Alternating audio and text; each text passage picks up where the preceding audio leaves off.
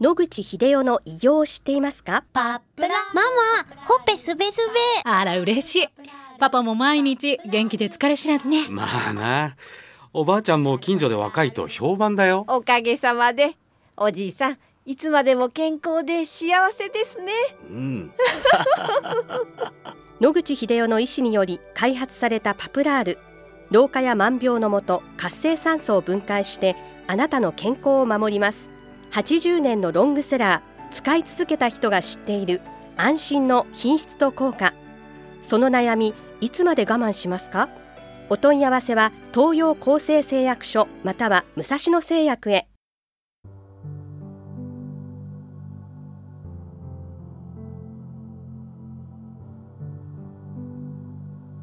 白川先生おはようございますおはようございます。今週もお話をどうぞよろしくお願いいたしますよろしくお願いします。今週もリスナーからの相談が、はいえー届いております武蔵野製薬のパプラールについてのはいはい。白金とパラジウムのナノコロイドというふうに書かれてありますけれども、ナノコロイドとはどういう意味なんでしょうか？はいはい。ナノコロイドはナノとコロイドの合成語ですね。でナノっていうのは十分小さいっていう意味ですね。長さの単位から出てまして、1センチメーターの人が 1, ミリメーターですね。でその下が、で、どんどん1000分の1、1000分の1、1000分の1といきます。それで最後がナノで、えー、だいたい10のマイナス9乗分の1メーターです。この辺がナノの世界になります。これくらいの大きさのものを作ってますってことですね。ではその次のコロイドっていうのは何ですかっていうことですね。液体の分子には水のようにサラサラって流れるものもあればドロッとしたものもあります。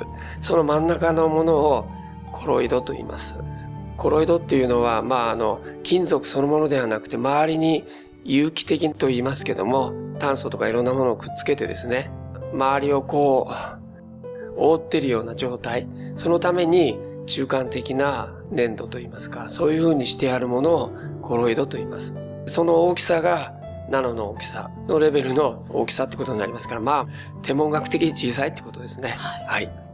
よくあの、ナノテクノロジーを応用した化粧品なんかの話も聞くんですが、その化粧品などのその説明を読むと、小さいのでとても浸透しやすいとはい。いうようなことなんですが、これもそういう意味なんでしょうか？それ、それもありますね。はそれから、いろんなところに消化器系から入りやすいという意味もあるので、おっしゃる通りだと思います。はい。はい。えーそうしますと、体に入りやすいという意味では、はい。どこへどこまで入っていくのかということで、はい。逆に排出することが困難になるのではないかとあ、心配にもなるんですが、はい。当然そうですね。それでコロイドになってるんですね。剥き出しの金属ですと、あの、体の中のタンパク質にペタペタひっついてしまいます。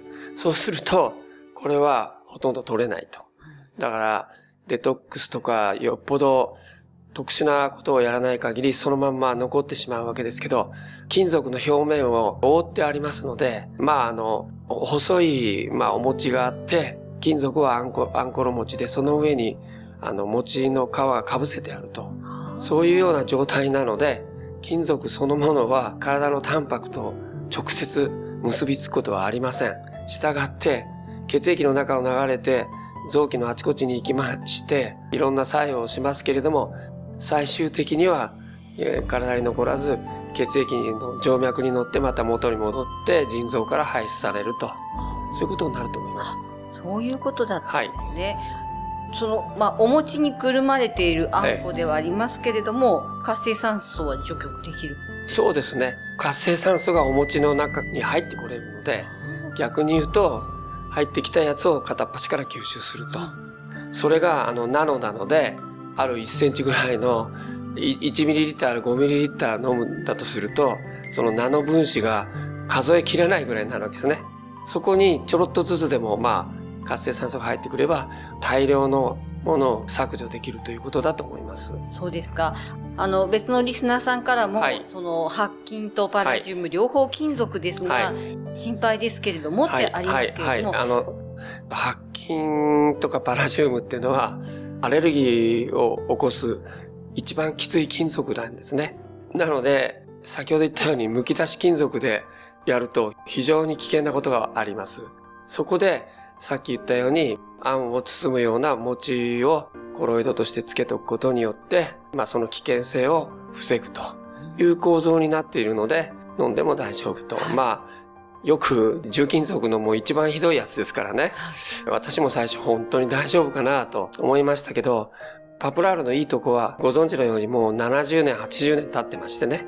本当にひどいことが起こるかっていう副作用が全部わかってるわけですね。はい、何にもありません。だから説明書に書いてあることが本当だということが長い年月の間に確認されているんだと思います。はい。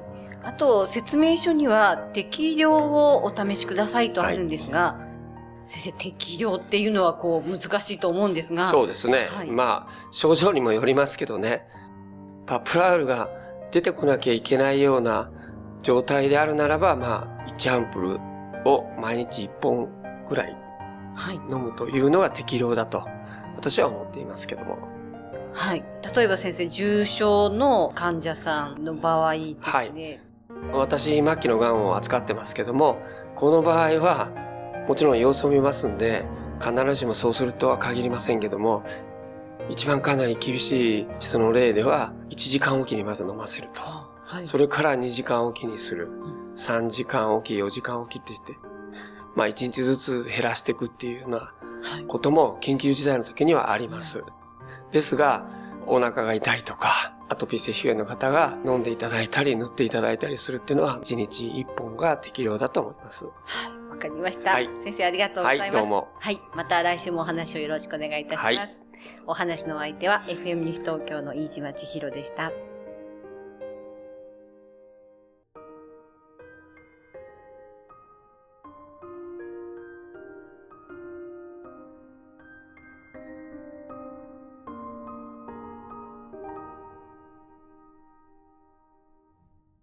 日々進化するがん治療。一般的な治療では無理と言われてしまったんですが。諦めない。独自の治療法を提案。これまでの治療がとても辛くて。まずは痛みを与えない。安心できる希望の治療を。赤坂フロイデクリニック。お問い合わせご予約は電話。0364347111 0364347111